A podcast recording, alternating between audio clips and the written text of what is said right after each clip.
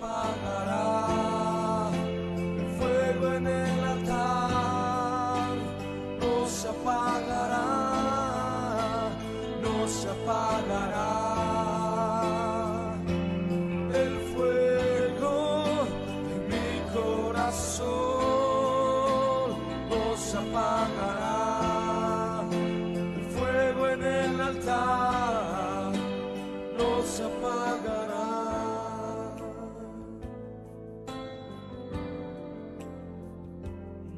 Nadie apagará ese fuego que en mi corazón. Ese amor por ti, Yeshua. Ese Jabá inagotable en mi ser.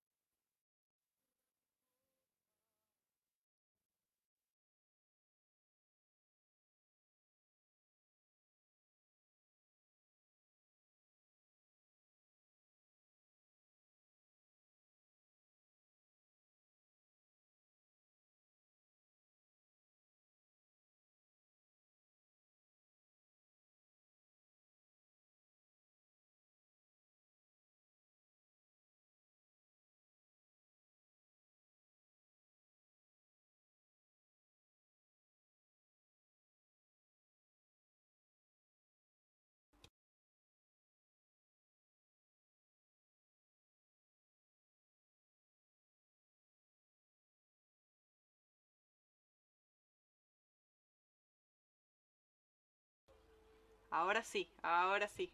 Shalom, vuelvo a, comenzar porque no sé si me escucharon o no. Vuelvo a saludar. Shalom, shalom, bendiciones. Que el Eterno te bendiga en esta hermosa tarde que el Padre nos regala para un día más poder aprender de las delicias de su Torá, para poder aprender más en este grupo de discipulado al que denominamos Retoños de Olivo. Quien te habla, Juliana, desde Buenos Aires, Argentina. En este hermoso tiempo para poder aprender hoy sobre el don de lenguas. Vamos a estar hablando sobre todo lo que tiene que ver con el bautismo del Ruach HaKodesh, más conocido como el Espíritu Santo, y todo lo que tiene que ver con la llenura, con el don. En sí no vamos a estar hablando de todos los dones porque se acuerdan que estuvimos viendo sobre el Ruach HaKodesh y estuvimos hablando de los dones, del fruto. Si tú no lo has visto, te animo a que estés buscándonos allí en lo que sería YouTube, en el canal Misión Operando Cambios. Allí tú nos puedes encontrar y puedes ver todo lo que es los videos de enseñanza desde el comienzo de este grupo de discipulado. Y también otras enseñanzas que tenemos allí en, nuestro canal para que tú puedas ejercitarte, para que tú puedas crecer en la emuná desde la perspectiva hebrea. Amén. Quiero saludar, shalom, shalom, que el Eterno les bendiga. Qué bueno, qué bueno poder estar juntos un día más. Te animo a que estés compartiendo este mensaje, como siempre te digo, que es importante que podamos extender el reino, que podamos extender eh, para que ayudemos a otros también a aprender, a crecer, a no caer en error y extender así el reino a través de un solo clic, ¿eh? porque ahí tienes tú para poder compartir y bueno, es eh, muy importante que muchos puedan estar aprendiendo sobre este tema eh, en específico. Acuérdate que siempre al final de, de, lo que sería la clase vamos a estar respondiendo tus dudas. Te animo como siempre que tengas ahí papel y lápiz en mano para que si te surgen dudas las anotes y luego cuando yo termino de explicar, ahí tú la publicas, ¿eh? ahí tú la comentas. Amén porque si no, no puedo estar dando la clase y, respondiendo a la vez, es como que se corta el hilo de lo que quiero ir hablando, amén. Así que bueno, te quería comentar también de que nosotros estamos eh, todos los días miércoles a las 7 pm desde aquí, desde este muro, Estamos haciendo reflexiones desde Sion. Es un tiempo para estar en familia, un tiempo de calidez, un tiempo informal, donde estamos hablando distintos temas desde el corazón del Padre. Es un tiempo de mensaje de corazón a corazón para que podamos sentirnos así como somos, en Ejad, en familia. Amén. Y también estamos los días sábado celebrando el Shabbat, levantando un altar de adoración al Rey, allí todos los días, eh, los días sábados a las 5 pm de Argentina, estamos levantando un altar de adoración. El, mira, si no lo has visto, te animo a que mires el último video del altar, está allí en mi muro, porque fue tremendo, fue glorioso como el Padre habló, como el Padre convocó, como el Padre animó y alentó a su pueblo. Y es así, Él nos habla, Él no es un libro de reglas, sino que Él es un Padre que nos alienta, que nos anima a seguir, que nos da su instrucción para que nosotros podamos vivir en plenitud, para que podamos vivir sin temor, para que podamos vivir en salud, para que tengamos vida y vida en abundancia. Amén. Aleluya. Así que te animo también a que estés el próximo miércoles en este mismo horario.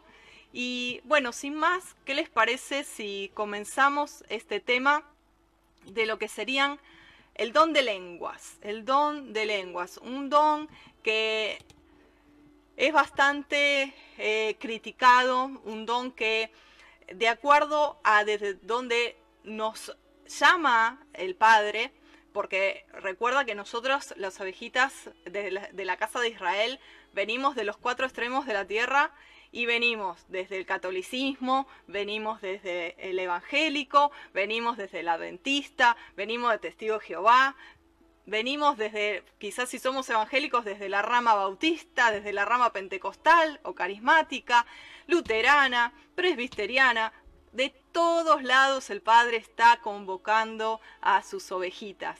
Entonces cada uno desde lo que la cuna que nació, por así decirlo, es, eh, ¿cómo decirlo? Es una enseñanza que tiene que ser reaprendida. Quizá para algunos les cuesta más, porque quizás si tú naciste en una cuna bautista o de hermanos libres, nunca eh, te han dicho de que el don estaba activo. Quizá te han dicho de que fue para una época nada más, que era la época de los apóstoles, y de ahí ya está. Pero si también tú vienes desde la rama pentecostal, como vengo yo, desde la rama que sería carismática, donde los dones están activos, también es importante em, reaprender ciertas cosas, renunciar a otras, porque dentro de ese ámbito también se movían otras cosas que no eran netamente el Ruach HaKodesh. Entonces es importante desandar el camino y volver a aprender.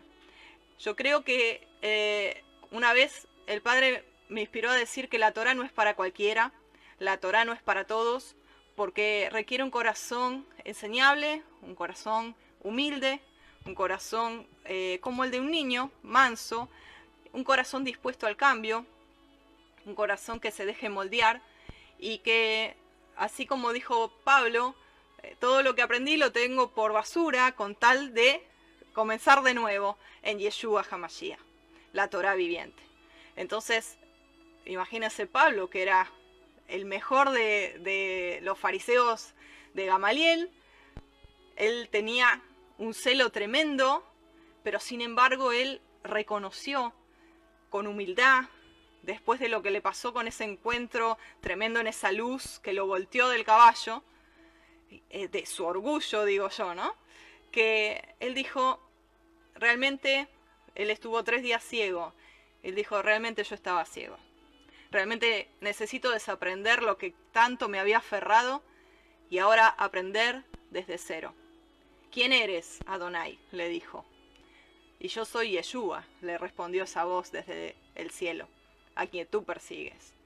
Y muchas veces el Padre nos confronta y nos lleva a un determinado momento de decir, bueno, a ver, tengo todo un bosquejo en mi mente, tengo toda una estructura de creencias que me dan sentido de pertenencia, que me dan un sentido de, de acomodarme a lo que ya tengo aprendido. O dejo todo eso y voy hacia lo nuevo, que en realidad son las sendas antiguas.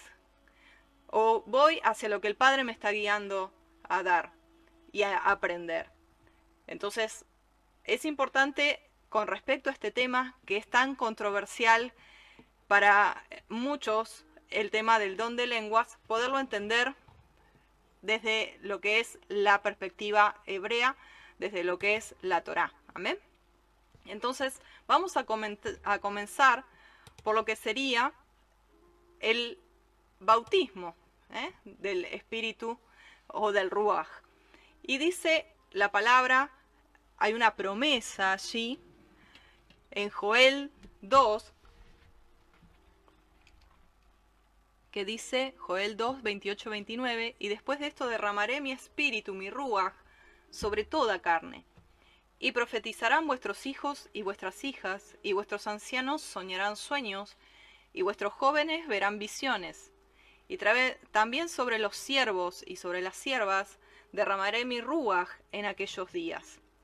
Este derramamiento del ruaj que habla así la, la palabra es justamente el tema de, de esto, ¿no? De, del derramamiento, del bautismo, del Ruach HaKodesh, de, de poder entender de que, de que necesitamos ser rebautizados, no solamente en espíritu, sino que también en espíritu y fuego. Amén. También aparte de el tema del agua, de la tevilá, además de eso, necesitamos ser revestidos, ser sumergidos, por eso se llama el bautismo, ¿eh? o la tevilá de el Ruach HaKodesh. Es como una inmersión, como que te inunda, te, te envuelve como las aguas del bautismo en aguas. Entonces vamos a ir viendo porque acá hay una promesa que el Padre nos deja en Joel y que tenemos que ver que en sí, el bautismo del Espíritu o del Ruach se evidencia con lo que sería el lenguaje espiritual o el don de lenguas. Ahora, en el momento vamos a diferenciar una cosa. Cuando nosotros nos convertimos, ¿a qué nos convertimos? Nos convertimos a la Torá, nos convertimos a la entrega a Yeshua, nacemos de nuevo y presentamos el fruto del Ruach en lo que es obediencia a su instrucción, a sus mandamientos, al hacer la Tevilá, al hacer el bautismo en el nombre de Yeshua, al guardar el Shabbat, al comer limpio, al guardar las fiestas, cuando ya vemos que la persona nació de nuevo y que fue circuncidado su corazón y que realmente la Torah está implantada en el corazón, y que entró en pacto, entonces esa persona es regenerada por la presencia del Ruach HaKodesh. Entonces, luego va a venir lo que es la, aparte de la tevilá en agua, la tevilá del Ruach, el bautismo del Espíritu, esa inmersión en él, esa segunda experiencia, por así llamarle, distinta a cuando uno recibe el Ruach y empieza a obrar, pero simplemente está operando desde un área. Ahora luego, la llenura va a venir completa con el bautismo y esa llenura, ese bautismo, esa inmersión en el Ruach, va a ser que la persona esté capacitada para poder servir, para poder testificar, para poder experimentar los dones espirituales que se describen en la palabra. ¿Se entiende? ¿Se comprende? Amén. Bueno, entonces vamos a, seguir avanzando. Lo que es el don de lenguas. ¿Qué son las lenguas? El hablar en lenguas es cuando una persona habla o expresa algo a través de idiomas, a través de palabras, a través de vocablos que nunca ha aprendido ni tampoco entendido. Por lo que sería la mente natural, es como que se rinde a lo que sería el Neyamá, la mente espiritual o el espíritu del entendimiento. Entonces la persona es llena aún hasta, en su mente y es impulsada, dirigida, motivada por el Ruach HaKodesh a recibir esas lenguas y a comenzar a hablar en distintas lenguas según el espíritu le da que hable. Vamos a ir viendo de a poquito para qué son estas lenguas y cómo eh, vamos a ir viendo distintos, distintos puntos con respecto a esto. Entonces, la promesa que leímos en Joel, allí está, está plasmado, y podemos ver que en sí el tema de el derramar del espíritu sobre toda carne es que no es para algunos, es para todos aquellos que tengan hambre de más y quieran más de él.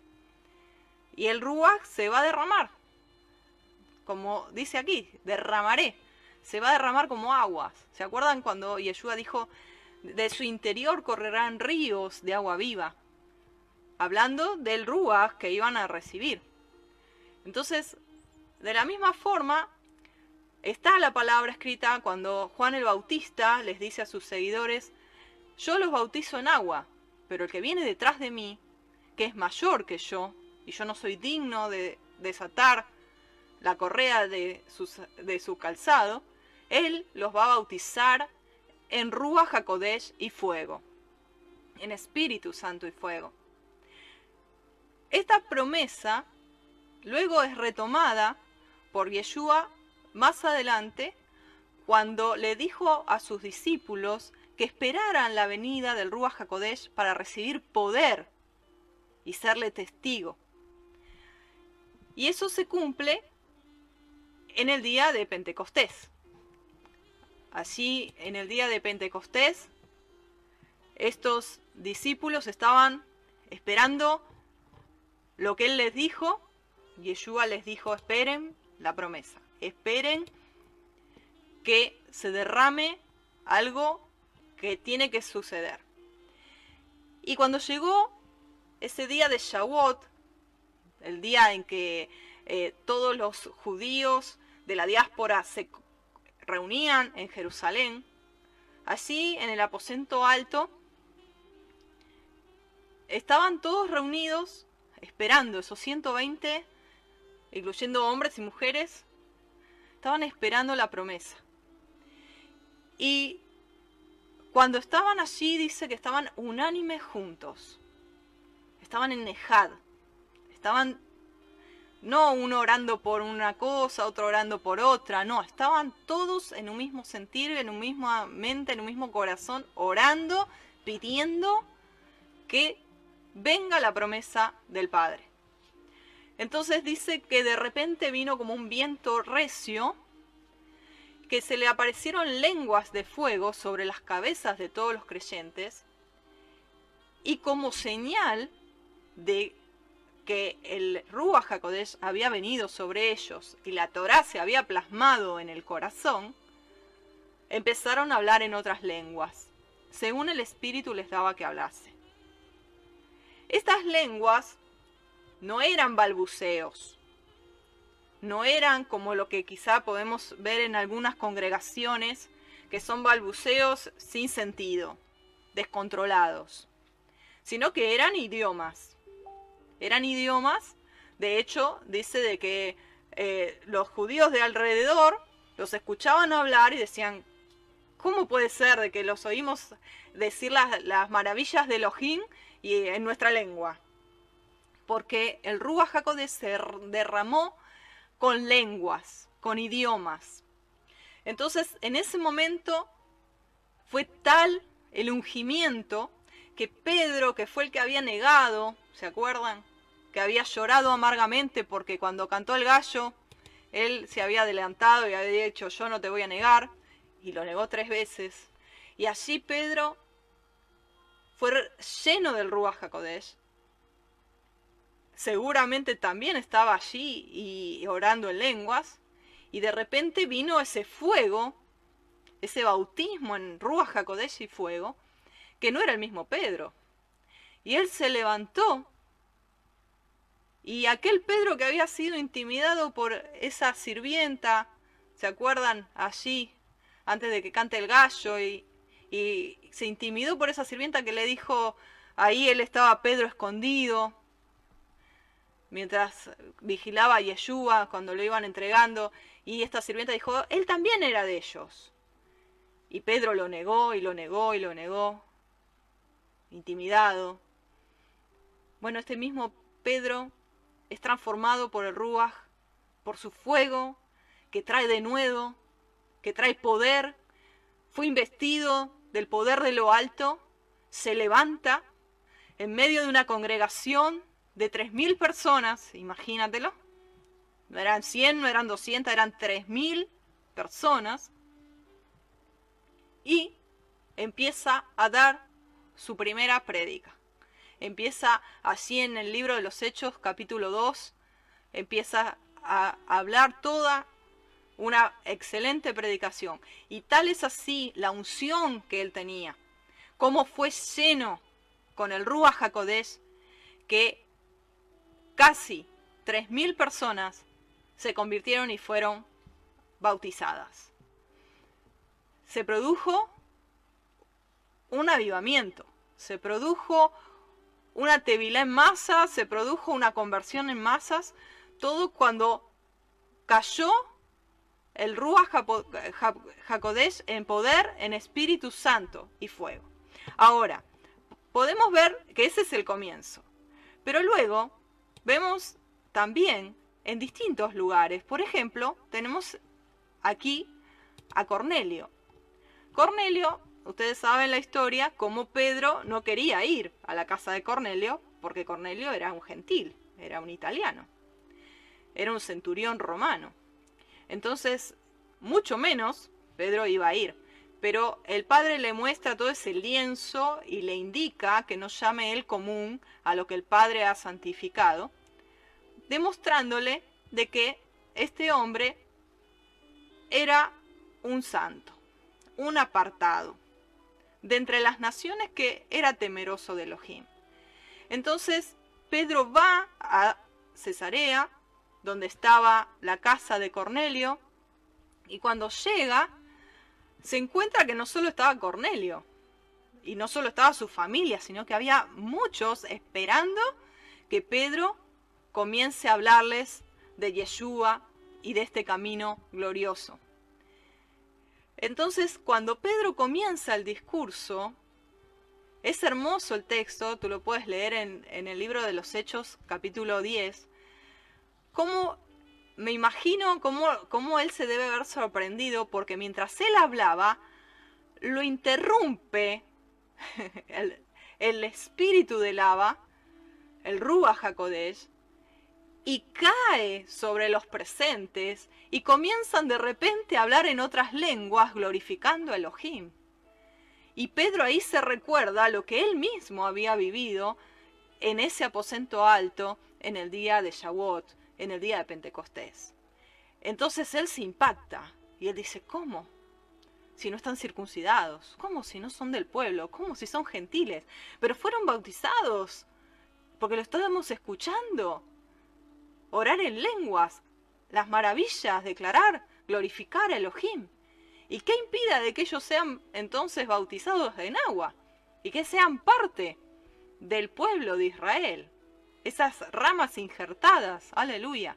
Entonces, así, él se da cuenta de que esto no era solamente para los judíos, sino que era para todo gentil que también quería y tenía hambre de Elohim. Y allí, en la casa de un italiano, descendió y fueron bautizados con Espíritu Santo y fuego, con Rúa Jacodesh y fuego, y comenzaron a hablar en otras lenguas. También tenemos otro ejemplo. Bueno, ahí tenemos el texto, miren. Dice, es hermoso este texto, porque dice, mientras aún hablaba Pedro, el Rúa Jacodesh cayó sobre todos los que oían el discurso. Y los fieles de la circuncisión que habían venido con Pedro se quedaron atónitos de que también sobre los gentiles se derramase el don del Ruach HaKodesh, porque los oían que hablaban en lenguas y que magnificaban a Elohim. Entonces Pedro respondió, ¿puede acaso alguno impedir el agua para que no sean bautizados estos que han recibido el Ruach HaKodesh también como nosotros? Qué hermoso, impactante, glorioso. El Padre no tiene fronteras, el Padre opera en corazones hambrientos. Donde hay hambre, ahí el Padre bautiza, en Rúa, Jacodesh y fuego. Y capacita y unge. Aleluya. Luego podemos ver, ahí tienes el mapa de, de los viajes de Pablo. Y luego también en la iglesia de Éfeso, en esa congregación, cuando Pablo llega allí a Éfeso, se encuentra con que en esta quejilá habían sido bautizados en la tevilá de Juan, en el bautismo de Juan. Y ni siquiera sabían que existía el Ruach. Entonces Pablo los bautizó en el nombre de Yeshua. Y habiéndoles impuesto las manos, vino sobre ellos el Ruach HaKodesh y hablaban en otras lenguas y profetizaban. Entonces, como señal de que vino sobre ellos el Ruach HaKodesh, es que hablaban en otras lenguas y profetizaban. También ocurrió en Samaria, en la quejilá de Samaria. Pedro y Juan habían llegado hasta Samaria, donde había un grupo que habían sido bautizados en agua en el nombre de Yeshua, pero no habían sido bautizados en el Ruach HaKodesh. Por este motivo, Pedro y Juan impusieron la mano sobre ellos y recibieron al Ruach HaKodesh.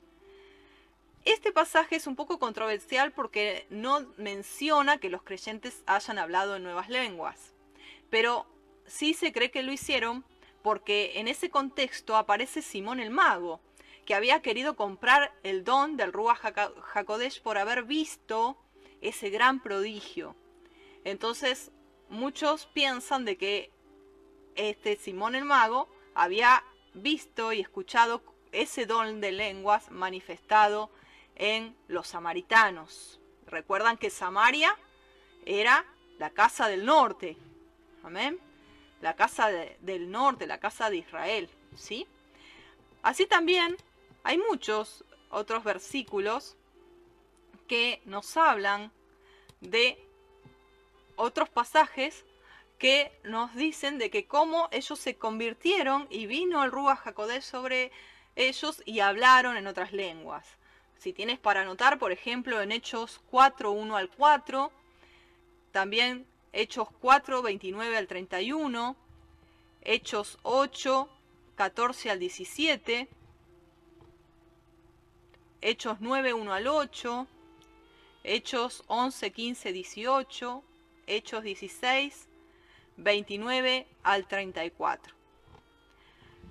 Son varios pasajes que tú puedes ahí corroborar cómo habla del don de lenguas que fueron llenados y bautizados a través de ese don de lenguas. En Hechos 5:32 dice, y nosotros somos testigos suyos de estas cosas, y también el Ruach HaKodesh, el cual ha dado Yuhed a los que le obedecen. ¿Qué significa este, este texto? ¿Por qué está acá? Porque el don de lenguas no es para cualquiera.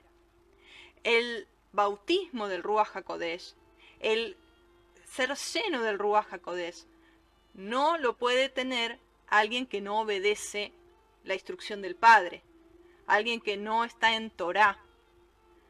Entonces, tú me puedes decir, entonces Juliana, de la iglesia que yo vengo, que están todos orando en lenguas, ¿qué es eso? Bueno, de a poquito espera un cachito, vamos a, ir hablando de a poco de ese tema. Vamos a ir sacando a luz, por eso te decía en un comienzo, si tú venís de una iglesia pentecostal o carismática, vamos a, entrelazar y ver y desandar todo un camino y entresacar lo precioso de lo vil. ¿Qué significa? Lo verdadero de lo que no es verdadero. Entonces, Aquí la palabra es clara. El Ruach HaKodesh es dado porque es el mismo Ruach del Padre, no es una tercera persona de una Trinidad, sino que es el mismo espíritu del Padre, porque como dice en Juan 4, que Elohim, que Dios es espíritu. Entonces ese mismo espíritu del Padre se da a los que obedecen, a los que obedecen su palabra. Amén. No es para cualquiera. Entonces, dice allí, vamos a, continuar, hay un texto en Juan que habla de Juan 16, 14, habla de que el Ruach de Elohim va a glorificar a Yeshua y nos lo va a revelar. Eso también es el proceso del bautismo y del llenamiento y de esa revelación que viene cuando recibimos al Ruach HaKodesh. Además, en Hechos 2.11 se nos muestra, como decíamos en Pentecostés, que esa llenura vino con el don de lenguas. Entonces, podemos entender de que el Ruach HaKodesh siempre va a glorificar a Elohim. Siempre nos va a llevar a conocer a Yeshua. Dice que Él escudriña todo, aún lo profundo de Elohim. Entonces, tenemos que entender de que es con un propósito, no es simplemente hablar en otras lenguas. Ahora vamos a ir viendo para qué el Padre nos da ese don. ¿Se acuerdan que los dones, dice la palabra, que son para edificación del pueblo? Los dones son para edificar y operar en la asamblea de los Kadoshim.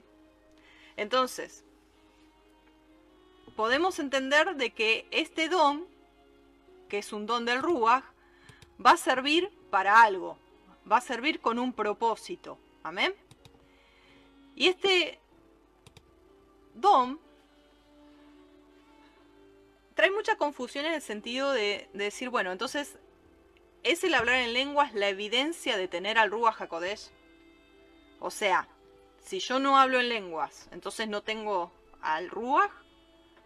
Si yo no, no, no, no recibí el don de lenguas, entonces no tengo al Espíritu Santo adentro.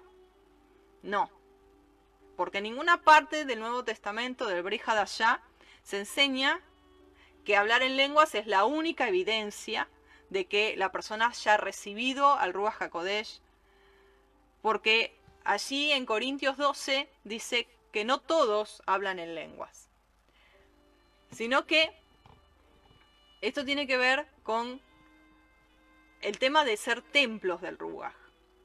El tema de ser templos del Ruach más allá de que si hablo o no hablo en lenguas. Porque puedes tener otro don, puedes tener el don de sanidad, puedes tener el don de milagros, puedes tener el don de interpretación de lenguas. Cualquiera de los dones y no justamente el de hablar en lenguas. ¿Se entiende? Entonces, en sí, el hablar en lenguas, sí, es una señal, pero no siempre indica de que, bueno, de que si no hablo en lenguas, entonces no tengo al Ruach HaKodesh. ¿Eh? En ese sentido.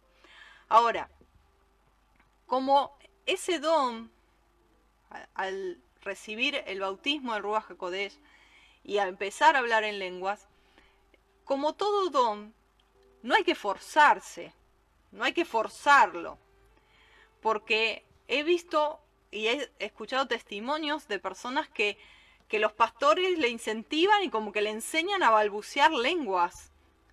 Y recibe, recibe, recibe, y es un frenesí, es un...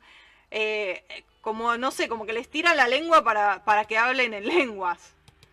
Entonces, eh, no se trata de uno tratar de formarlo, de armarlo, no sé cómo decirlo, ¿no? De, de activarlo. No, es un regalo. El don es un regalo. Es un regalo del Abacadosh. Y como todo regalo, simplemente hay que recibirlo. Amén. Simplemente eso. Tenemos que recibirlo. No, no se trata de, de que, bueno, eh, si yo ayuno, si, si yo, no sé, eh, oro mucho, no tiene nada que ver con el ser humano para merecer ese don o cualquier otro don, sino que es un don que el Padre nos regala según el espíritu lo quiere dar y se recibe a través de la emuná, a través de la fe y se rechaza a través de la incredulidad. Entonces, es falso el creer que yo puedo, eh, es como que yo quiera activar algo sobrenatural, no voy a poder nunca, porque el don justamente es sobrenatural, opera sobre la mente natural. No es entrar en un éxtasis, ahora vamos a ir viendo despacito, vamos a ir descifrando de qué se tratan las diferencias con el espíritu de Santo, el Ruach y el espíritu de Kundalini, el espíritu de la serpiente. Pero vamos a ir despacito, ¿sí? Yo lo que te pido es que tú anotes, si tú tienes dudas, anota, ¿sí? Así no te olvidas y luego respondemos con la ayuda del Adón. Entonces, dice en 1 Corintios 12:13, porque con un solo espíritu fuimos todos bautizados en un cuerpo. Entonces, es para todos, es para todos. Si nosotros queremos llegar a un nivel más alto de intimidad con Adonai, un nivel más alto en capacitación, un nivel más alto en crecimiento espiritual, podríamos pedirlo. Pero no nos desesperemos si no lo obtenemos, porque eso no significa que no tengamos al Ruach HaKodesh. ¿Se entiende? O que el Padre ama a unos más y otros menos. No, porque él, él reparte sus dones y hay diversidad de dones y hay diversidad de ministerios también. Que el Padre reparte como quiere y como cada uno puede recibir. Ahora, vamos a ir a este punto que es eh, el punto de esta diferencia que te quería mostrar. Hay un engaño desde hace muchos años, te diría desde hace dos décadas más o menos, que se infiltró en la iglesia cristiana, pentecostal sobre todo, que es el espíritu de Kundalini disfrazado del Espíritu Santo.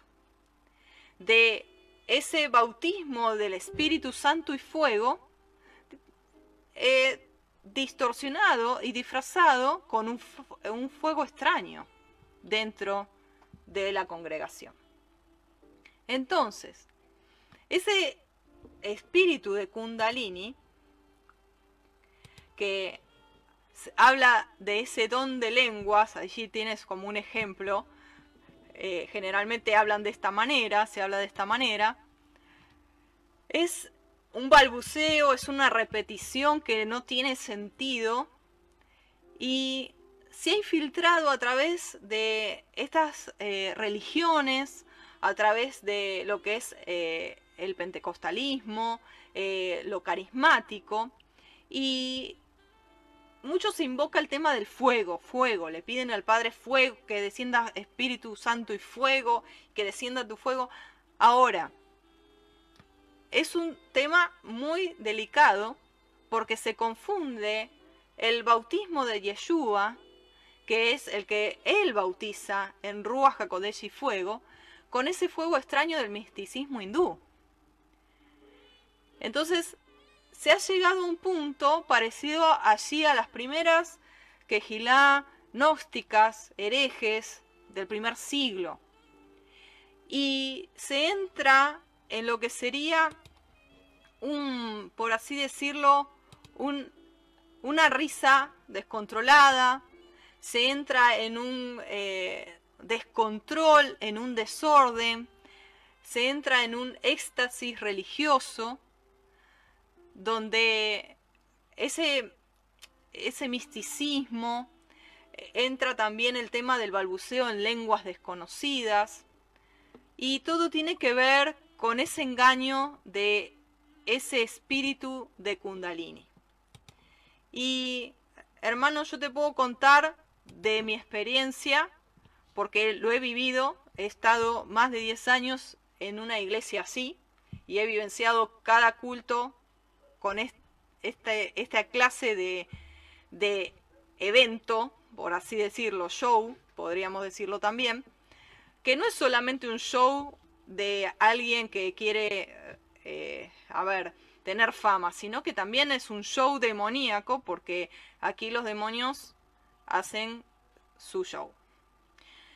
Dentro de todo está este espíritu de Kundalini, que este engaño ya tiene bastante tiempo, como te decía, desde los gnósticos del primer siglo, y que se ha infiltrado y que esta activación de este espíritu, que Yuhet Bajei lo reprenda, de Kundalini, tiene connotaciones que pueden afectar a una persona dañando el sistema nervioso, provocando desbalances psicológicos y mentales, abrir a la persona actividades paranormales, sueños lúcidos, canalización, contactos con espíritus engañadores que se harán pasar como maestros, como ángeles, como mismo Yeshua, eh, con un comportamiento fuera de control, como la risa fuera de control, haciendo sonidos como de animales, tirándose al piso, dando vueltas, eh, todo tipo de conductas inmorales y orando o hablando en un don de lengua falsificado, que si bien el don de lengua es, está en la escritura, pero no es este no es este don de lengua. Podemos ver de que este, este tipo de, lenguas extrañas, por así decirlo, son netamente eh, manifestaciones del enemigo. Así, también podemos ver que eh, esto de desenfreno, vamos a irlo viendo de a poco, no es del Padre, no es del Ruach, no es una característica del Ruach. Tendría para contarte un montón de testimonios, pero no viene al caso, no, quiero enfocarme en ese falso espíritu de Kundalini. Pero sí eh, se entiende de que el Elohim es un Elohim de orden, él va a traer shalom a la vida, no va a traer descontrol, él no va a hacer nada eh, robándote el libre albedrío, ni cuando aún incluyendo el orar en lenguas no te bloquea la mente, no te pone la mente en blanco, no es que entras en un éxtasis y te fuiste y volviste, no. Uno está consciente, uno está consciente, nada más que se te mueve la lengua, no estás entendiendo lo que estás diciendo, pero sabes que el ojín está contigo porque sentís su presencia, sentís que te, estás comunicando con él o que él se está comunicando contigo. Entonces, este tema de los registros históricos de la congregación, así del primer siglo, cuando vemos que estos primeros creyentes tenían el don de lenguas, pero no en esta conducta desenfrenada. Eh, hay un nombre oficial un nombre que se puso oficialmente a este derrame de palabras incoherentes, que es glosolalia, y viene de la palabra griega habla en lengua. Los lingüistas profesionales han investigado la glosolalia moderna y todavía no han encontrado evidencia de qué consiste de un habla o lenguaje verdadero. Normalmente solo consiste de mencionar la misma frase muchas veces y poniendo al participante en un mantra, Cuidado con eso, porque eso viene del hinduismo. ¿eh? El tanto repetir, repetir, repetir viene del hinduismo. No, no es una, hablar en lenguas, en idiomas, sino que es un balbuceo que no tiene sentido. Supuestamente no tiene sentido, porque allí eh, está trabajando todo un espíritu de kundalini, bloqueando la mente y entrando a todo lo que sería la persona. Dentro de, todo ese mover, por ejemplo, la, bendición de Toronto fue uno de los promotores del movimiento que empezaron a, traer la práctica de dar vuelta en el suelo, de correr, de reírse incontrolablemente, de actuar como animales, teniendo características de animales. Tú lo puedes buscar así en YouTube, tú buscas la bendición de Toronto y te aparece. ¿eh? Así que si te quieres interiorizar, no te aconsejo que te metas mucho porque son cosas demoníacas, no tienen mucho sentido, pero si no sabes de qué te estoy hablando, eh, indaga un poquito, investiga un poquito para tener noción de todo eso. Particularmente lo viví en persona, en la congregación donde yo estaba. Ha venido el Rodney Howard Brown de la bendición de Toronto, ha venido eh, Esteban Hill del avivamiento de Pensacola, eh, ha venido eh, Benny Hinn, el hermano Sam Hinn. He vivenciado todo, todo ese mover de la borrachera del espíritu, he vivenciado todo eso. Y cuando digo vivenciado es que también lo vivencié en carne propia. Y yo sé, ahora que soy libre de todo eso, que eso no era de Elohim. Eso no es de Elohim. Porque el espíritu nunca te va a zarandear. El espíritu nunca te va a eh, intoxicar la mente como que estuvieras borracho. ¿Con qué sentido? ¿Con qué sentido? Es para tomarte la mente es para tomar áreas de tu, de tu mente. Y así muchas cosas.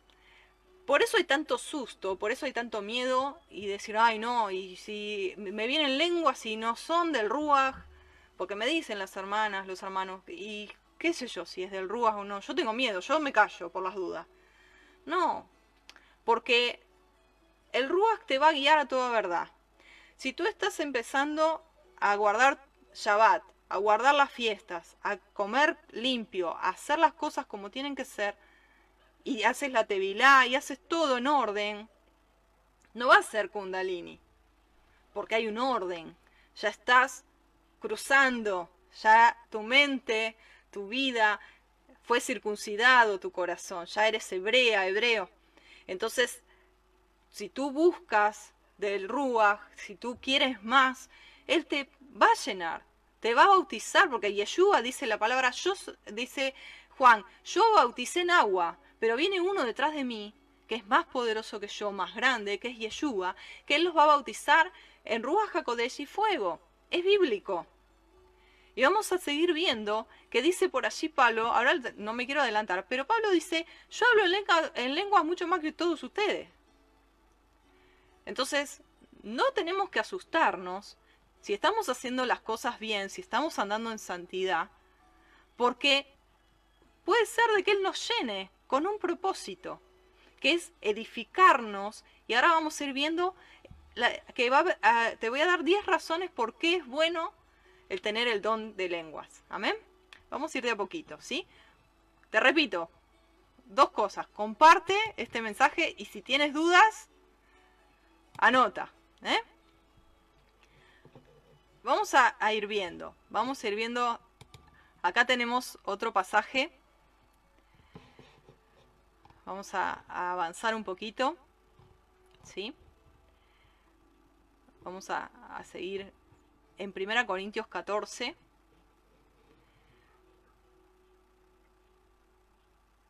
Dice así, porque el que habla en idiomas o en lenguas, no habla a los hombres, sino a Yuhet Bajei, pues nadie le entiende, aunque por el Espíritu habla, ¿qué habla? Misterios. Es otra dimensión, es algo más profundo. que es un misterio? Es algo que está encubierto, que está tapado, que está velado a lo natural o a simple vista. Entonces, el que habla en lenguas no habla a los hombres, sino que le habla al Padre. Y los demás no le van a entender, salvo que tengan el don de interpretación de lenguas. Y habla por el espíritu misterios. ¿Por qué se dice misterios? Porque cuando uno habla en lenguas no entiende. Es un misterio lo que está hablando. O está orando. O está adorando. Pero mi Ruach sabe tiene esa convicción, se siente de que está elevándose hacia el abacados. Dice, el que habla en lenguas a sí mismo se edifica. Así que quisiera que todos ustedes hablen en diferentes lenguas o idiomas, pero más que profeticen, porque mayor es el que profetiza que el que habla en lenguaje extranjero, a no ser que las interprete para que la congregación reciba la edificación. Dice, por lo cual el que habla en lenguas pida en oración que pueda interpretarla. Eso si está dentro de la congregación. Amén. Si está dentro de la congregación, lo ideal sería o que pueda interpretarla o que haya alguien, ¿no? Y miren lo que dice acá Pablo. Dice, doy gracias a Yuhed Bajé que hablo en lenguas de diferentes naciones. Bueno, esto es agregado. En realidad dice, hablo en lenguas. ¿eh? En esta versión está agregada. Pero si tú te fijas en tu Biblia, dice que hablo en lenguas más que todos ustedes. Pero en la congregación prefiero hablar cinco palabras con mi entendimiento para enseñar también a otros que diez mil palabras en lenguas. ¿Para qué? Para que entiendan, ¿sí? En la Torah está escrito, en otras lenguas y con labios extranjeros hablaré a este pueblo, y ni aun así me oirán, dice Yuhed Bajei. Esto lo podemos encontrar en Isaías 28, 11 y 12. Esto lo cita Pablo ¿eh? en 1 Corintios 14, 21. Dice, así que las lenguas son por señal. Son una señal a no a los creyentes, sino a los incrédulos. ¿Eh? Es una señal a los incrédulos. ¿Por qué a los incrédulos? Y porque al que no cree, que tiene dudas si tiene al, Ruach HaKodesh o no, el Padre les da lenguas. Y eso confirma de que vino el Ruach HaKodesh a esa vida y la llenó. Y la metió, la, llenó de tal manera que hizo un, un la, sumergió en él, le hizo una inmersión en él, en las aguas del Ruach. ¿Se entiende? Entonces, continuamos, dice, si alguno, si habla alguno en lenguas, sea esto por dos o a lo más tres y por turno. Y uno interprete. Y si no hay intérprete, calle en la congregación y hable para sí mismo y para Yuhed Bajei. ¿Qué quiere decir esto? Que uno no puede entrar en una congregación y escuchar 10.000 lenguas, porque en realidad no va a entender si no hay quien le interprete, y cada uno que habla en lenguas se edifica a sí mismo.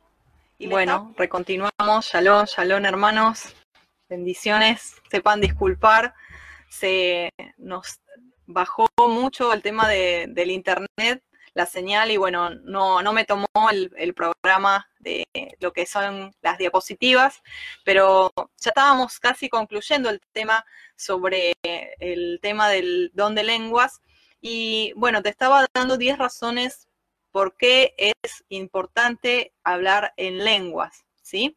Te animo a que, a que estés compartiendo este mensaje para poder nuevamente que los hermanitos se puedan ir eh, conectando, amén y mil disculpas, se nos va de las manos el tema de la señal, a veces fluctúa mucho y bueno, eh, suceden estas cosas. Luego no, no, no, nos deja el programa que utilizamos reconectarnos. Pero bueno, aquí estamos de vuelta y te voy a comentar para estar eh, ya concluyendo este tema y para poder entrar en el tiempo de preguntas y respuestas. Eh, te decía 10 razones por qué es necesario y por qué tú tendrías que pedirle al Padre tener este don maravilloso que es el hablar en lenguas. Primeramente porque es una de las manifestaciones de, sentir la llenura del Ruach HaKodesh. Es bíblico, los primeros creyentes hablaron en lenguas, lo tienes allí en el libro de los Hechos, capítulo 2, versículo 4, versículo 11, y en 1 Corintios 14, 2. Yeshua dice la palabra que Él ordenó que esperemos a recibir el don del Ruach HaKodesh. Él mismo bautiza con Ruach HaKodesh y fuego para capacitarnos, para edificar a lo que sería el cuerpo del Mashiach. Amén. Y tiene que ver también con esa unción que recibimos para poder aplicarla en lo que es el tema de la oración, se llega a un nuevo nivel de oración. Las escrituras nos exhortan a ser llenos del Ruach HaKodesh y a orar en nuevas lenguas de lo que sería un lenguaje espiritual. Te decía anteriormente, no sé si se llegó a escuchar, que el, el tema de lo que es realmente el orar en lenguas tiene que ver con orar en lenguas, como 1 Corintios 13 eh, dice, humanas y angélicas. O sea, hay dos diferentes tipos de lenguas. Las humanas, que serían los idiomas de este mundo, de esta tierra, y también hay idiomas angelicales que el Padre dio a lo que sería la parte de eh, su reino espiritual. Entonces, hay dos tipos de lenguas, por eso eh, allí en 1 Corintios 13 dice, y sirve para poder nuestro lenguaje llevarlo a un plano espiritual y poder vivir en el espíritu, caminar en el espíritu, tener el fruto del espíritu, manifestar los dones y para ser transformados cada vez más a su imagen. Dice que el que ora en lenguas a sí se edifica y se va renovando el espíritu de su entendimiento, edificándonos en la emuná y a través del rugas, porque es como todos los dones, mis hermanos, se activan por la emuná, por la fe. Si no lo creo, no se va a activar. Entonces, es importante tener ese lenguaje espiritual porque nos permite, tener comunicación con el Ruach de Elohim. Dice que se acomoda lo espiritual a lo espiritual y que Él nos muestra y nos sondea hasta el corazón del Padre. Nos muestra cosas grandes y maravillosas que nosotros no conocemos. Entonces, ese lenguaje espiritual nos ayuda a comunicarnos directamente con Elohim y nos fortalece, nos aumenta la fe. Es una manera de hacer practicar la fe también y hace de que eh, lleguemos a cumplir el propósito del Padre, porque cuando uno ora en lenguas, no lo va a hacer desde algo egoísta, desde un pedido caprichoso, por así decirlo, sino que está orando al Padre directamente de lo espiritual a lo espiritual, conforme a su voluntad, y tampoco va a haber interferencias del enemigo, porque va directo al trono. El enemigo tampoco va a entender eso y es un lenguaje netamente de mí, de mí con el Padre. Amén. Entonces, el orar en lenguas activa los frutos, el fruto en realidad, eh, no son muchos, es el fruto del Ruach y es vital y es beneficioso para crecimiento, para madurar en la emuná. El Ruach HaKodesh hace que Él nos dirija en este lenguaje espiritual y que eh, oremos 100% la voluntad de Elohim. Dice que Él nos guía con gemidos indecibles que él acomoda lo espiritual a lo espiritual. El orar en lenguas tranquiliza la mente. Hay un estudio que hizo el doctor Andrew Neuer, eh, que es un neurocientífico, y él tomó un escáner cerebral y lo hizo eh, allí a sus pacientes eh, colocar ese escáner, sobre todo en la parte frontal del cerebro, y el estudio reflejó que los lóbulos frontales, o sea, el centro de control cerebral, se mantuvo tranquilo en los cerebros que hablaban en lenguas, lo que demuestra que el hablar en lenguas es una función no natural, sino sobrenatural, operando el mismo Ruach a través de nuestro Ruach. Entonces, yo esto te, mira, aquí te, me quiero detener porque yo de esto tengo un testimonio.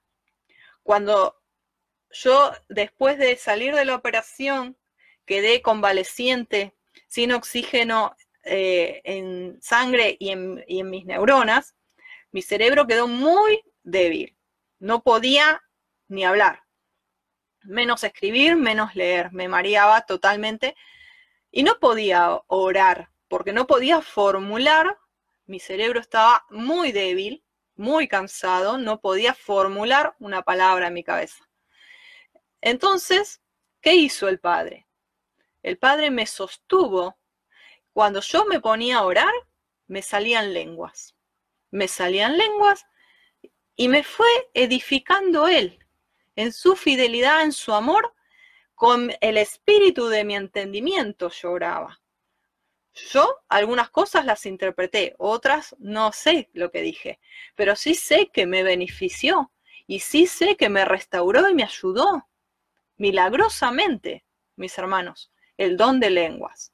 Porque mi mente humana no podía orar, pero mi mente espiritual, mi espíritu a su espíritu, y luego también recibiendo de él, porque también si nosotros tenemos como en mi caso el don profético, él también nos ministra eh, a través de su palabra a nuestra vida, en palabra de lenguas, para que también, como dice, habla misterios. No tenemos por qué entenderlo todo, mis amados. Nosotros somos siervos inútiles, somos sus hijos, Él es el creador, el soberano, nosotros somos vaso de barro y a veces queremos entender todas las cosas. Y si no nos cierra, decimos eso no es de Elohim. Y no es así. Tenemos que aprender a discernir desde lo espiritual, no tanto desde lo racional. Esto me cierra, no me cierra, sí, no, no. Vayamos a la intimidad con el Padre y el Padre nos va a guiar a toda verdad a través de su Rúa Hakodesh. Y esto te lo puedo decir desde mi experiencia. Lo creas, no lo creas, yo sé lo que viví, yo sé lo que pasé. Y el hablar en lenguas a mí me hizo edificar, me hizo crecer y me salvó mi vida espiritual. Porque yo no hubiera podido mantener mi comunión con Elohim. Si el surrúas no me ayudaba en mi espíritu orando en lenguas. Entonces, puedo entender también, como te decía anteriormente, cuando una lengua es de Kundalini y cuando una lengua es del Ruach HaKodesh. ¿Por qué? Simplemente porque tuve la experiencia en ambos lados. Entonces, cuando uno sale de la mugre, cuando uno sale del lodo, cuando uno sale como el hijo pródigo con olor a, cerdo, cuando se avecina un cerdo enseguida lo huele. Dice, no, no, a lo lejos ya lo huele que eso no es de Elohim, pero porque los sensores se adiestraron. ¿Por qué? Porque estuvimos ahí. Entonces, hay cuestiones que uno a veces tiene temor de hablar en lengua. Y no, pero Juliana, y si es Kundalini y hay un espíritu que quiere. No. Como te decía, si tú estás guardando la Torah y estás viviendo lo más que tú puedes en santidad y estás haciendo cada día, el día a día, lo que tienes que hacer, teniendo comunión con el Padre y leyendo su palabra, estás tratando de vivir una vida en, santidad y te va a llenar el Ruach HaKodesh. En algún momento vas a tener que recibir la Tevilá en agua y la Tevilá en el Ruach HaKodesh y fuego, porque es así, porque así lo dice la palabra. Entonces, Yeshua dice allí en Mateo, eh, perdón, en Marcos 16, 15 y 17, les dijo, id por todo el mundo y predicad el Evangelio a toda criatura. El que creyere y fuere bautizado será salvo, mas el que no creyere será condenado. Y estas señales seguirán a los que creen. En mi nombre echarán fuera demonios, hablarán nuevas lenguas. Continúa diciendo, pondrán las manos sobre los enfermos y sanarán. Y continúa, pero sobre todo que Yeshua mismo está diciendo, en mi nombre hablarán nuevas lenguas. Yeshua no limitó el uso de las lenguas, sino que fue una señal inicial para ver allí en el aposento alto que el Ruach HaKodesh había sido derramado y que el sello en fuego de la Torá había sido impartido en los corazones. Y que ahora la, la Torá, la ley, no estaba en letra de piedra, sino que ahora estaba según el espíritu de vida. ¿eh? La ley del espíritu de vida que nos libra de la ley del pecado y la muerte estaba sellada ¿dónde? En nuestro interior. Amén. Ese es el allá, el pacto renovado. No está en letra de piedra, sino que está acá, flamada en nuestro corazón, en fuego. Aleluya. Entonces, es una señal, es una de las señales el, conversar con Elohim a través de las lenguas. Lo podemos ver, esta historia, eh, a través de, como leíamos, la conversión de Cornelio, eh, allí en el libro de los Hechos, en el concilio de la iglesia, luego de que Pedro eh, haya tenido esta experiencia, él hace mención de lo que ocurrió allí en Cesarea diciendo, y Elohim, que conoce los corazones, le dio testimonio dándoles el Ruach HaKodesh, lo mismo que a nosotros. O sea, como les pasó a ellos, reconocieron. ¿Y cuál era esa señal? El hablar en lenguas.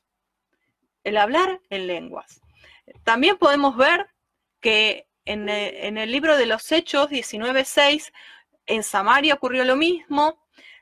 Podemos ver esto que Simón el mago veía, que hablaban en, esas lenguas y quiso pagar ese don, y allí Pedro lo reprende. Entonces, eh, también habla Pablo, por ejemplo, eh, te voy citando rápido lo que ya hemos hablado en 1 Corintios 14, 18, dice, yo hablo en lenguas más que todos vosotros. ¿eh? Él hablaba en lenguas. Es una señal y también es un don. Entonces, cuando una persona comienza a recibir el Ruach HaKodesh y empieza a ser lleno, en algún momento, al principio como un balbuceo, es como un bebé que recién empieza a caminar, como todo nuevo nacimiento, el bebé empieza al principio a balbucear, te van a salir como palabras, como que la lengua se te va a mover, y bueno, si tú lo dejas en fe fluir, ese balbuceo se va a transformar en palabras. Quizá palabra en hebreo, quizá palabra en inglés, palabra en algún idioma, o quizá en un idioma angelical. No lo sabemos lo que el Padre te puede llegar a dar, pero es glorioso y es hermoso. Entonces, tenemos que, entender de que siempre va a haber, como te decía en un, comienzo, va a haber grupos que no nacieron del pentecostalismo, que vienen hermanitos de, que divergen de todo tipo de religiones y también desde lo que sería eh, los evangélicos bautistas, eh, hermanos libres, que no, no comparten el tema de los dones que están activos y todo eso. Pero hay que estudiar y hay que ver que más allá de lo aprendido, bueno, hay que desaprender. Entonces, eh, el tema de el hablar en lenguas sigue estando vigente, porque algunos dicen que ya las lenguas no, son para hoy, sino que están mal citados, que, que no, ya no se aplican, que fue para ese tiempo de la historia. Pero Ahora, vemos que en 1 Corintios, eh, al final del capítulo 13, dice que en un momento las profecías se, van a acabar, la ciencia se va a acabar y el hablar en lengua se va a acabar. Pero pensemos ahora, mis amados, actualmente, ¿las profecías están vigentes? Sí. ¿La ciencia se acabó? No, no se acabó. La profecía tampoco. Y entonces las lenguas tampoco, porque están dentro del mismo versículo, dentro del mismo contexto. Entonces, si todavía hay profecía, si todavía hay ciencia, es que también todavía está vigente este don de lenguas. Cuando lleguemos allí, a la Nueva Jerusalén, que ya vamos a tener cuerpo glorificado, ya no vamos a necesitar ni profecía, ni ciencia, ni lenguas. Pero por ahora siguen vigentes. Ahora, ¿es para todos? Sí, es para todos, pero todos lo, tienen, no, porque el Ruas da a cada uno como él quiere los diferentes tipos de dones. En 1 Corintios 12, 30 dice, ¿tienen todos dones de sanidad? No. ¿Tienen todos dones de lenguas? No. ¿Interpretan todos? No. Obviamente no. Pero que sí es importante pedirle para que seamos edificados a un nuevo nivel. Ahora, una de las preguntas es, si yo no hablo en lenguas, ¿no he recibido el Ruach HaKodesh? Sí, lo has recibido igual, porque cuando naces de nuevo te conviertes y el Ruach viene y tú te transformas en templo del Ruach HaKodesh. Entonces, es importante que no, pensemos de que porque no tenemos lenguas no tenemos el Ruach HaKodesh. Amén. Ahora, en ningún lugar de las escrituras prohibieron hablar en lenguas. En ningún lugar. Hay lugares actualmente que prohíben, pero en ningún lugar. No hay versículo en la Biblia que refute el uso de lenguas. Incluso todo lo contrario. dice en 1 Corintios 14, 39, no impidáis el hablar en lenguas, no impidáis el hablar en lenguas. Entonces, si Pablo dice que es considerado importante, que le ocupa todo un capítulo de 1 Corintios 14, todo el capítulo hablando de esto, es que es importante y la considera importante este don para la vida personal y ministerial. Entonces, es importante pedirle al Padre. Ahora, vamos a concluir con algo y luego vamos a empezar a, las preguntas si ustedes tienen. Hay un camino que es eh, el camino más excelente que habla del camino del amor. Entonces, Pablo describe muchos dones espirituales, dentro de ellos el hablar en lenguas, pero que no todos tienen el mismo don, pero que sí, más allá de que algunos lo tengan, que otros no lo tengan, que hay un camino que es un camino más excelente y es el camino del amor. Y como te leía, Pablo dice en 1 Corintios 13, si yo hablo en lenguas humanas o angélicas, pero no tengo amor, no soy más que un metal que resuena o un platillo que hace ruido. Entonces, aunque siempre, mis amados, mis amadas, habrá desacuerdos en cuanto a las acciones particulares del HaKodesh, quienes hablan en lenguas y quienes no lo hacen, debemos unirnos en Ejad en una misión principal, que es dar a conocer las buenas nuevas de restauración, las buenas nuevas de las sendas antiguas de la Torá, de las raíces hebreas a través de estos dos ríos, que es la Torá y el Ruach HaKodesh. Como cualquier familia, a veces hay diferencias, algunos estarán de acuerdo a todo esto que he estado enseñando, otros no, pero entendamos que hay un camino más excelente que es el del amor, el de estar en Ejad más allá de la diversidad y que somos hermanos en una misma emuná, en una misma fe y eso nos tiene que unificar nos tiene que unir, más allá de todo lo que he estado hablando, porque somos familia y tenemos que vivir desde el amor. Amén. En Ejad. Aleluya. Ahora vamos a, a pasar al tiempo de las preguntas y respuestas. Yo ahora voy a tomar un poquito de agua y voy a esperar a que tú escribas si tienes alguna duda. Y con la ayuda de Adonai vamos a estarla respondiendo en lo posible. Amén.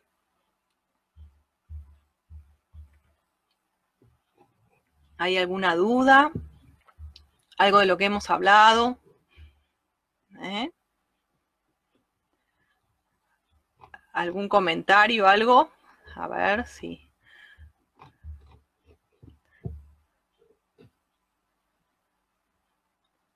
A ver si hay algún comentario ahí.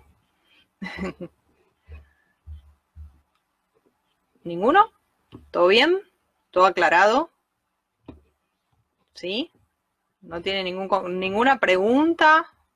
¿Nada que, que quieran hacer? ¿Todo claro entonces? ¿Sí?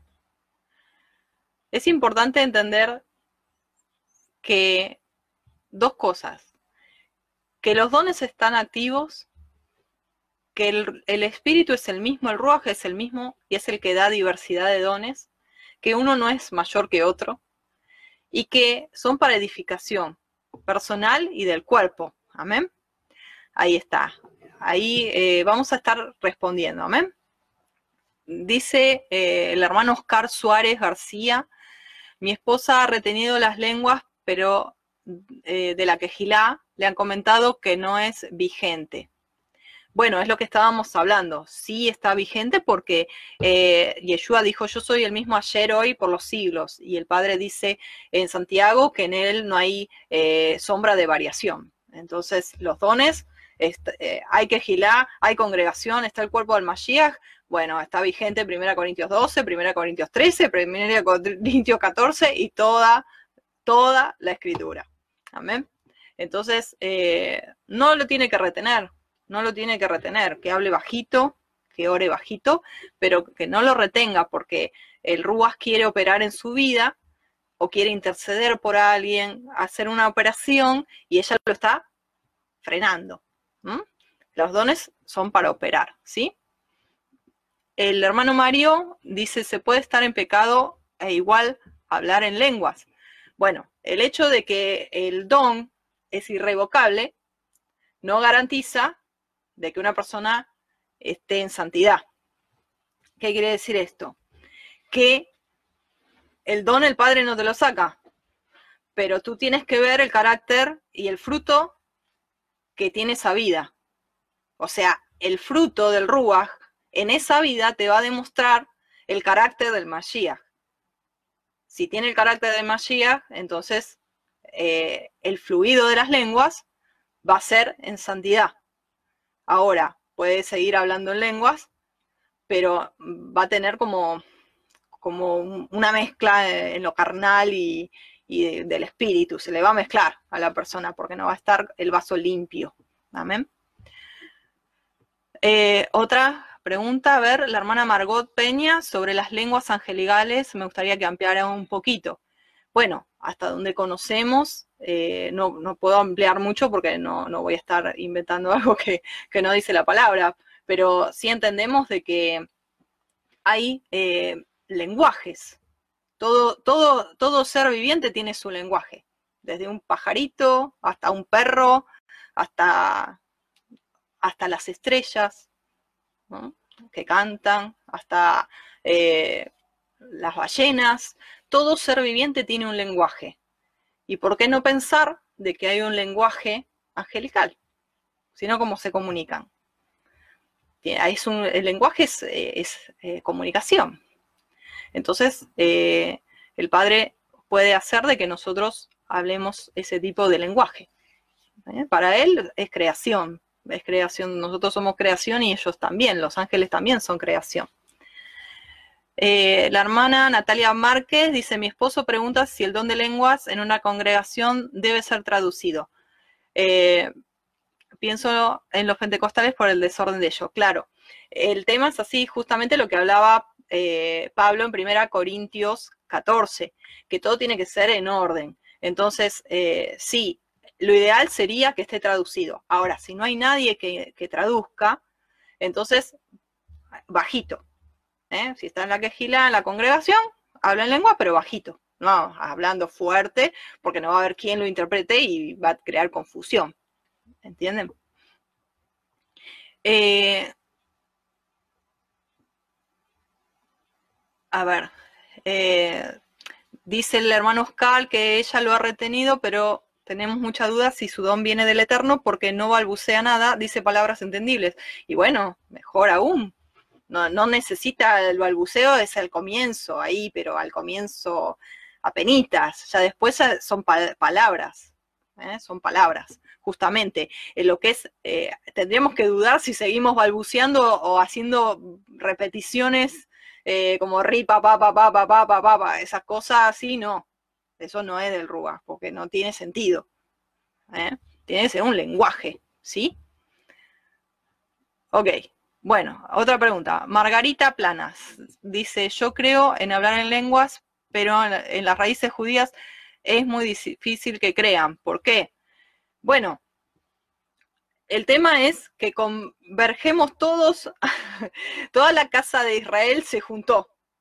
Y es como decía en el video que se cortó, eh, vienen católicos, vienen adventistas, vienen presbiterianos, vienen hermanos libres, vienen bautistas, eh, vienen testigos de Jehová, vienen de todos lados, vienen judíos, mesiánicos.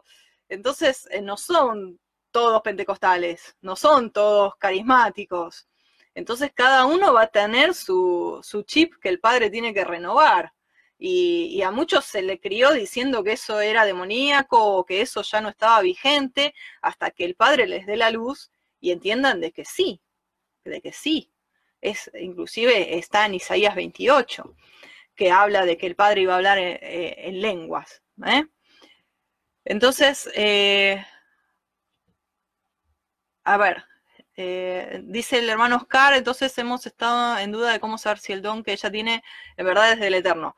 el don está si, si ella vive en santidad, si ella hace cada día lo que tiene que hacer, Y es lo más normal, es parte del crecimiento. En algún momento, así como se hace el bautismo en agua, es bautizada en Espíritu Santo y Fuego y empieza a hablar en lenguas. No siempre, pero en el caso puntual que me cuentas, eh, no hay que dudar, porque la duda ya es incredulidad. Y si hay incredulidad, se apaga el don, porque el don se activa por la fe. Marta Navarro dice, Amada, hay personas que no tienen el don de lenguas y se las aprenden para impresionar en la congregación sin saber qué dicen. Bueno, sí, eso es lo que hablamos hace un ratito atrás, que no hay que forzar, que no hay que imitar, que no hay que eh, esto, ¿no? Lo que tú estás diciendo, impresionar o decir, ah, recibió eh, las lenguas, entonces ya está lleno del Ruach Jacodés. Eso no es, es, inmadurez más que otra cosa, ¿eh? es inmadurez, pienso yo, porque obviamente no, no, sirve. es parte de, algo que no, no, tiene eficacia en sí, no tiene fruto. Eh, el hermano José Elías Bulla dice, si las lenguas son estáticas y aparentemente no traducen nada, ya que son monosílabos. A mi entender, creo que son idiomas que llevan el mensaje a cierta persona de una nacionalidad cualquiera. Ejemplo, estoy en Rusia y yo hablo solo español. ¿Será que el, el me utiliza y llevar un mensaje a cierta persona, yo sin saber nada del idioma? Sí, puede ser, puede ser. O sea, el, hecho de, hablar en lenguas, eh, el padre te va a dar la operación que él quiera eh, y esto puede ser una, forma. Sí, puede ser. No te puedo decir que no, porque puede ser. El padre por ahí quiere eh, en el espíritu que, bendigas a un ruso y, y, declarar en lenguas algo y sí, te usa. ¿sí? No, no, no hay que que limitar al Ruach. Él no tiene fronteras.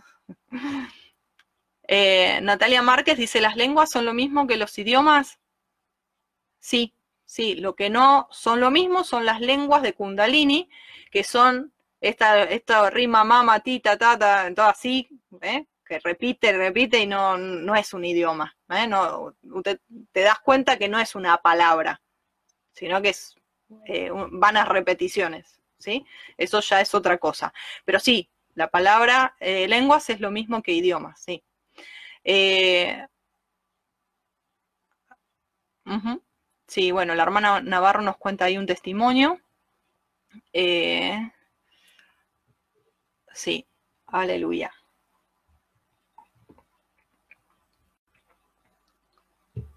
Sí, hermano Oscar, sí, contáctame por privado, no hay ningún problema no hay ningún problema. Cuando ustedes quieran, me escriben por privado, ustedes saben que yo eh, atiendo en forma personalizada, cualquiera eh, me puede escribir, no tengo problema, lo que sí tenganme paciencia y a la brevedad les respondo. Amén. Sí, sí, que me escriba o escríbeme tú, sí.